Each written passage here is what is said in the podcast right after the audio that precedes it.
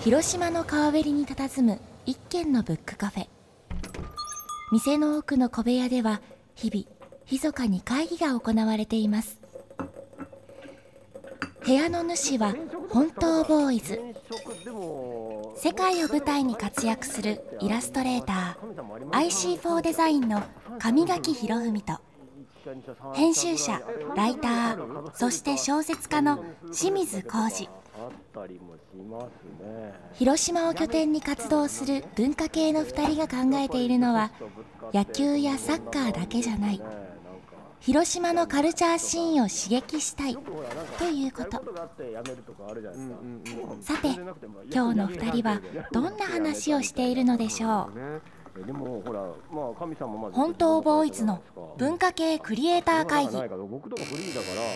ら時々周期でどっか会社入りたいなとかすごい 来ますよ。なんかボーナスとか欲しいなとかみんな会社終わりで飲みに行ったり楽しそうじゃないですか。まあねなんか同僚がおるっていうのはね。うん。なんか安心安心したいわっていうこういや俺もフリーランスになりたいなって思う瞬間はあるんだけど。逆に会社辞めて。でも、ね、やっぱり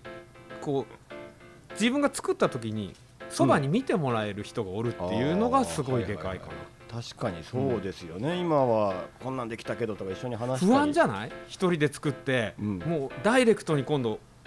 お客さんに見せんといけんっていう状況。そうなんですよ。特に夜中一人とかでやってるからいいのか悪いのか全然分かんなかったりするから。同僚がおるとそういう時にちょっとこれどうって見せれるっていう楽さはすごいあるかも、あときっと見せられて確認できてやっぱそこで話すことでちょっとねクールダウンできたりも絶対するじゃないですか、うん、そのうち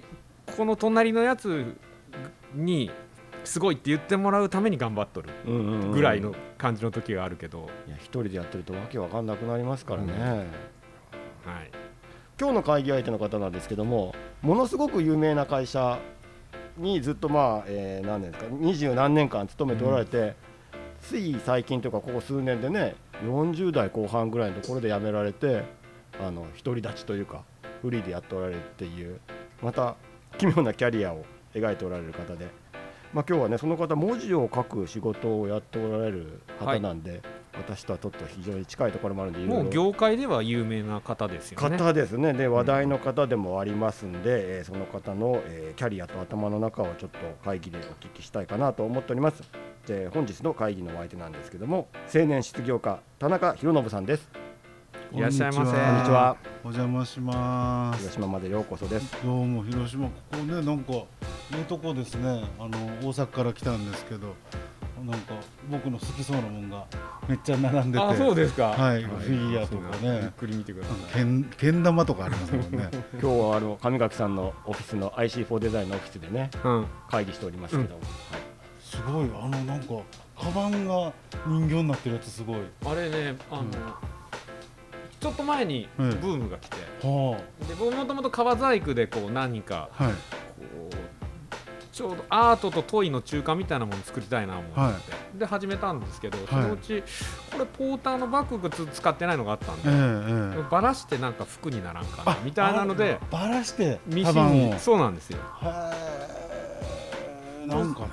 こういうなんかのを見ると、うん、そのなんとか自分が作りたいものを、まあ、好きで作ってるわけじゃないですか、うん、それを見た僕という他人が欲しくなるっていうなんかそういう感じがすごいいいなと思うんですけどね。あ嬉しい、はい、でもなんかちょっともうブームが今去って。そう自分がねあの自分が欲しいもんで自分のブームが去ったら興味ちょっとなくなるんですよね。わかる。ガーってね一時期ミシンまで買って作ってましたけどね。また多分10年ぐらいしたら来るだからあの左端の2つは、うん、あのもう10年前のやつなんで経年変化でちょっとこういい具合に皮が。皮の色が変わって、うん、なったんでちょっとボロくなって磨いてみたんですよ、はい、で磨いたらあらいい感じになったと思ったらまた火がついて、うん、でこっち側のやつを3体作ったんですけど。ああそれなんかええ話やな。経年変化、うん、ああなんか自分の作ったもんとか気持ちのね経年変化で10年経ってみたらまた気になるってことあるんですよ。ねだからあの最初はもう5体作ろうっていう計画のもとスタートしたんですけど2体でも飽きてたんですよ、ね、はい。はい、飽きてずっと掘ってたら10年経ったんですよ、うん、で埃かぶってそのもう皮もねなんか汚くなっとったんで、はい、これはまあいけんと思って磨いたら、うん、なんか自分の中の火がついたというか。やっぱね10年久しぶりにこうほこり払うとなんかええ味出てるやんとかいうかね皮がねあの特にそのヌメ側の方が、はい、あのなんか茶色くなって汚れてきてたんで、あれを磨くとねなんかいい感じにすごいみたいなのが出て自然そうそうすごいピカピカになるんで、これは面白い皮でやってよかったなって思って。なるほどいう発見があったんです、ね、なんかもう来るなり人形を見かけて、いい話を引き出してしまいましたけど。ありがとうございます。こっちが引き出されてどうするかって話ですけど。あの田中さんまずはプロフィールの方を、えー、紹介したいと思いますはい田中宏信さん。1969年大阪生まれなんですよね。はい。で早稲田大学第二文学部卒業。夜間です。夜間ですか、はい、で学生時代に6000冊の本を乱読。ちょっと大げさやけどねこれね。まあまあちょっとマシマシで。で1993年に株式会社電通に入社そして24年間コピーライター CM プランナーとして活動して2016年にですね退職されました。何も考えずに退職しました。はい。そのため青年失業家というふうに自称されて、まあ、フリーランスでインターネット上で執筆活動を展開されておられます。でそうこうしているうちにツイッターのフォロワーは今6万人強まあ、金で買ったフォロワーたちですけど、はい、6万人分買われました 言うとみんな喜ぶんですよ、この冗談言うとね、お前たちは金で買われてるんだって言ったら、それ嬉しいんだ、そう、そしたら、あの振り込みはまだですかって、みんなじゃんじゃんこうリップが来るっていうね。ボケに対してボケをね。で昨年ですかね、2019年ですかね、この著作は、はい、昨年発表されました著書、読みたいことを書けばいい、ダイヤモンド社が、えー、現在16万部を売り上げるベストセラーになっておりまして、こちらの本は、えー、帯に糸井重里さんがえー、推薦文を寄せていて。金で買った糸井重里さん。ですよ、これいろんなものが金の力でね。まあ謝礼ぐらいは払ってるんじゃないかと思うんですけど、はい、はい、出版社からね、はい。まあ、お世話になっております糸井さんにも。はい。なんか潔い本でしたね。あ、そうですか。ね、なんか潔いなと思って、サクサクサクって読めるし。なんかね、初めて書いた本なんですけど、うん、あのまあ初めて書いた本って本書かれる方みんなおっしゃるんですけどそれまでのことまあ知ってること思ったこと全部入れちゃうから、うん。うん、次書こうったってもう別に思ってることないんですよね僕。もう全部出し尽くしちゃうミュージシャンのファーストアルバムみたいに全部入れちゃうみたいな。そうなんですよ。だから特にねあのいろんな出版社さんからこれまあちょこっと売れたらあのこういう本似たような本書きませんかってくるけどやっぱちょっと分かりました書きましょうって言えないんですよね。似たこと言ってくるから。あ、でも分かります。僕も年取って40過ぎて初めて絵本出版したんですけど、はい、ここぞとばかり自分の書きたいものを 全部入れたんですよ、は いうん、そしたら次から書くものがなくなったっていう現象ありました。そうですね、うん、あの清水さんはその作家としてはどうなんですか？最初の小説まあでもい。くつかずっとね出されてるけれどいやいやいやそんな僕なんて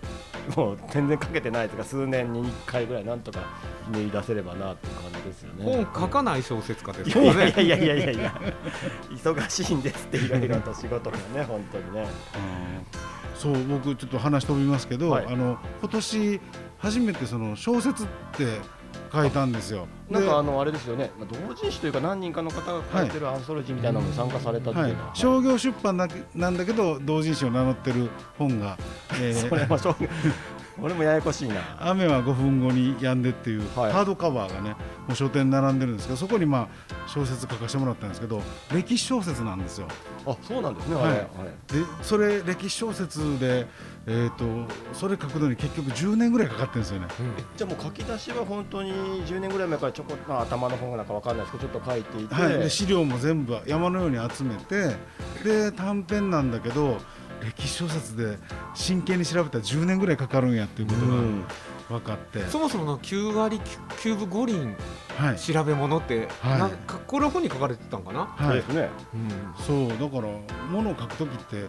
ぱり調べますよね。なんか調べない限りその小説でも随筆でもそのエッセイでも骨格ができないから調べて調べて並べるんですけどまあそんなことやっとったらこの本は言うたら49年かかったわけだし小説は10年かかったからもう次なんか書けって言ったらもう寿命が来てしまいますね。だから本当こう全部いろいろやったエッセンスがここに出てるというか。はい。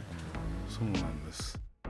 学生時代にまあ6000冊、まあ、ちょっと多めに言っても5000冊は超えてるわけでしょ、うんこれね大げさですよ。あの、ね、出版社の人がねなんかえらい吹いてるんですよ。ただ図書館通いはずっとしてたから、うん、であのこれは自分の身にならないとか自分に合わないっていうのはあのこれ一応読んだけどここまで読んだけど分かんないとか、うん、いやそれ日記はつけてたんですよ、うんうん、手に取ってある程度読んだとか、うん、それ全部つけてたら6000冊っていうだけで。読書日記をじゃあつけてたみたいな感じなんですいやいやでもすごい数だと思います、まあ、図書館でね、こう幅で借りていってあっと読んでここからここまでね、みたいな、はい。大人大人狩り。大人狩りもただですからただです、無料です大人狩りそれね、やっぱこの本をたくさん読むっていうことの影響ってやっぱあるんですかねやっぱあると思い。ますねただ糸井さんにもよく叱られるんですけど、うん、本をたくさん読んでる偉いわけじゃないぞと。俺はなんか10万冊読んだから偉いとかね、あとすごいすっごい長いジェームス・ジョイスを読み切ったから偉いとか、はいうん、ドストエフスキー全部読んでるから偉いとか偉いとは違うと思うんですよ。好きで読んでるだけだから、うん、でもその中で忘れない行とか、うん、なんか忘れないことだけメモらなくても残るぐらい忘れないことってそれこそその経年変化じゃないけど、うん、10年経っても20年経っても自分が書くもんとかいうことに出てくると思うんですよね。うん、で同じことばっかり言うおっさんって言われてもいいと思うんですよ。うん、あの人間ってそんなにたくさんのこと知ってないと思うから、うん、同じことばっかり言うおっさんでいいと僕は思ってるんですよ。でも読書はお好きだったってことなんですね。そうですね。習慣でしたね。それはもう学生時代とか、まあ、例えば中学、高校とかそういう時から結構本が好きって感じだったんですか？はい。あの父親がそのもう尾道生まれなんですけどね、親父は。そうだ、そうです、そうです。はい。あの大阪に住んでそこで自分の家っていうのはもう壁が全部本棚だったんですよ。お父様も読書家。本が好き。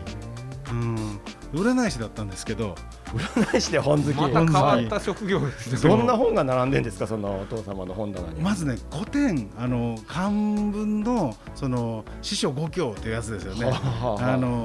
もう孔子とかね、うんうん、あの朱子とかそのそのやっぱり漢文がすごい好きで父はいつも自分漢文をそのままペン入れて読んでたから僕もそれを読んで育ったんですよね。あちっちゃい頃からそのお父さんが読まれてた漢文を。はいだ漢文読むと日本語は楽やなっていう。いいですね。それ日本語別の角度から見られるっていうのは、そうなんですよ。そうで父は尾道であの糸崎機関区小大正15年生まれで蒸気機関車の,、えええ、あの機関士をやってたんですけど。国鉄ですよね当時の。昔の国鉄。SLD51 ってしゅっぽしゅっぽって、はい、まああの亡くなるまでずっとその機関車の写真はあの机に飾ってましたけどね。運転士をやっていてどっかでて占い師に転職されたわけですか？昭和22年に父の日記によると、はい、あのそのあの広島駅であの大阪から来たって占い師に会ったんですって、はい、であの父が言うにはねあのその占い師が僕のお父さんに「君はこの電車の運転とかしてるのかね?」って言って「あそうです」って言って「そういうことやっとってモテるか?」って言われたんですね、はい、たら「いやモテません」って言ったら「占い師はモテるぞ」って言ったら、はい、もう家族の反対を押し切って、はい、翌日にもう国鉄辞めたらしいんですよ。家族いたのにモテたかったんだ そう。そう。その時田中さん生まれてたんですか？全然昭和22年ですからは。いはい。そうかそうですね、はい、僕はその後父が大阪に引っ越して占い師になったから昭和44年1969年に生まれたんで、うんうんうん、大阪の方でね。はいだからその占い師に出会ってなかったら大阪で生まれてないし、今日僕が大阪からここへ来てることはないんですよ、ね、そうですね、はい、広島の方でお父さんずっとなんか JR にお勤めだったんですよ、ね、JR 当時の、だからそこであの占い師にモテるぞって言われてのこのこついていったから いろいろ起こったっていう。原点はモテる。モテる。モテたい占い師のお父さんで本好きだったっていう。本好き。それどうなの？今田中さんもやっぱ結構どっかで受け継いでるなって思うとこあるんですか？まあモテたいとは思ってますけどね。モテるではなくモテたい、うん、はい、田中さんこれ電通入った時って、はい、やっぱ文字が書きたいっていうなんか本が好きっていうのと電通っていうのはリンクしてるとこあるんですか？いやもう就職活動なんとなくですね。大学当時3年の夏ぐらいになったらあの僕大学さっきも言ったように早稲田大学の夜間やったから、昼間トラックの運転手やっとったんですよ、えー、そしたらいつも作業服のままでで大学の近くにトラック止めて授業夜6時から出てって言ったらある日9月やったかな当時は就職解禁っていうの、うん、みんながスーツ着てきとるんですよ、うん、はいはいはい。就職活動だと。はい同じクラスのやつが。そしたらお前らなんや七五三か？って言ったら びっくりしたんです僕は、はい、スーツ着てるから全員が、七五三じゃないよと田中僕らは就職活動しないとだめなんだよと言われて、はい、お前はいいのかみたいなことになりますよね、だいや俺はこれ運送会社に就職してるよって言ったんだけどそうじゃないとなんかネクタイ締めていくようなところに行くんやって言われて、うん、で広告代理店とテレビ局受けたんですよね。いろいろと。そういうもんかと思ってそういうもんかと思って。作業服を脱ぎ捨てその割には割と華やかなところたまたま。でもその就職活動ではこの本の中でも書いてるんですけどあのその履歴書いわゆるエントリーシートは私はトラック運転手やってます、うん、頑張ってますしか書いてなかったですよね。うん。そしたらなんか変わったやつ来たなと思ったんでしょうね、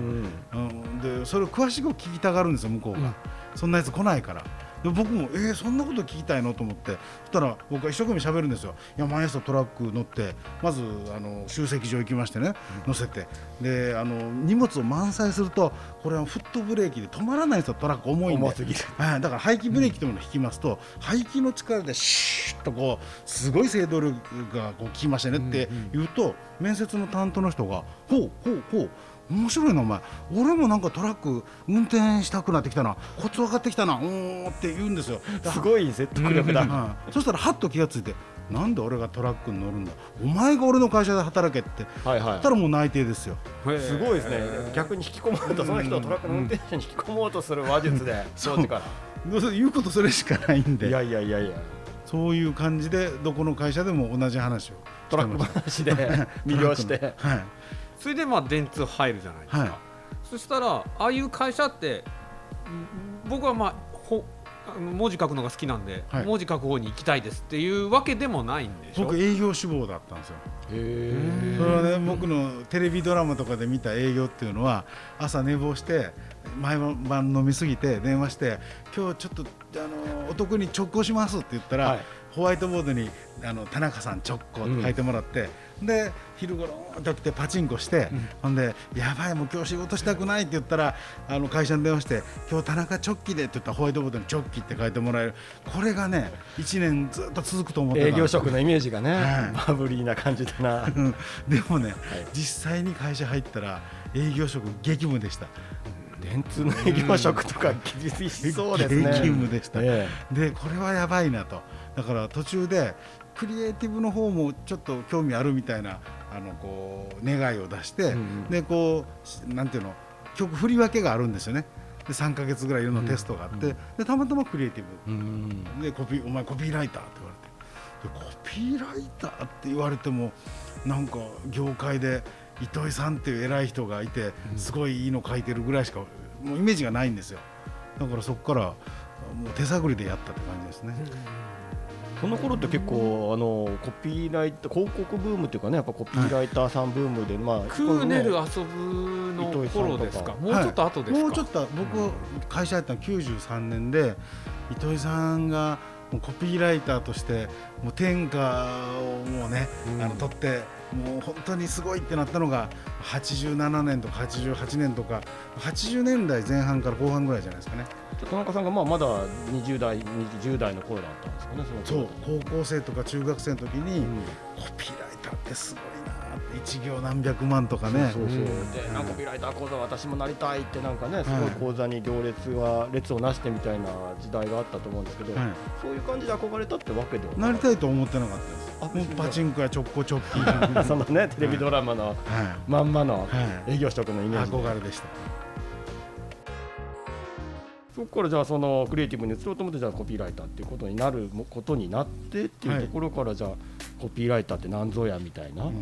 一からまあ修行というかやってた感じですよね。そうなんですよ。でもね一から僕分かんないでしょ、うん、先輩のコピーライターのとこにあの東京電通本社でえー、今日から配属でコピーライターということで、えー、先輩の下で働きます。田中ですって言ったら原稿用紙の、はい、もう10センチぐらいある束をパサって置かれて、はい、あのとにかくお前文字書いて食っていきたいんだったらこれに「あいうえを書きくけこう指しせそう」って書き続けろって言われて。そそ1個目はそこなんですね。まマジですかじゃああいうえを書きくけこう指しせそうってこの10センチぐらいのねあの原稿紙に書き続けて、でこれはでもなんかわけわかんないけど、うん、こういうことが役に立つんだろうと思って、うん、一生懸命もう2週間ぐらい書き続けたらあいうえを書きくけば、はい、って机に座ってあいうえを書きくけでもこれの書き方とかちょっと行の開け方とかにも 俺のセンスが問われるはずと思って見られてんじゃないかなって。ただ別の先輩が来て「お前田中何やってんだ?」って言ったら「いやあの先輩にあのこれあいうえを書きけこって書いとけ」って言われて頑張ってますって言ったら「お前大丈夫か？それいじめだぞ」って。素直にいじめに従って、はい。はい、そのたちの悪い先輩はそのいじめを全員にやってたみたいですね。恒例の洗礼を受けてたってわけですね、はい、全く役に立ちませんでした。そんなことは、はい、ピュアにじゃあちゃんとこうね丁寧に丁寧に開けたりして工夫をしてみたりとかして。でもコピーってやっぱりその短い文章1行書く中に、技術ってやっぱあるわけでしょ、はいはい、そうやってこう先輩が教えてくれるわけでもなさそうじゃないですかそうやって、うん、だから自分でその仕組みを発見できたんですか？やっぱ盗むしかない。でそれはそのリアルタイムで書いてる人のは盗めないんですよね、まだ頭の中にあるし。だから過去のコピー年間とか名作コピーっていうものがパクったらお前パクったって言われるだけだから一体どういうルートでその言葉になったそのなんとか、えー、回路を勉強するっていうことが大事でしたかね。あともう一つはいいコピーって頭の中でなんか上手に言うとかじゃなくて結局発見なんですよね。なんかそのものとか売らなくちゃいけないものに対する調べてみんながあそういやそうだなとかなんか発見があるやつがすごいなっていう本当ボーイズの文化系クリエイター会議。この番組は広島 FM で毎週金曜日の午前10時30分から放送しています。電波はもちろんラジコでもお楽しみいただけます。Twitter ノートのフォローもよろしくお願いします。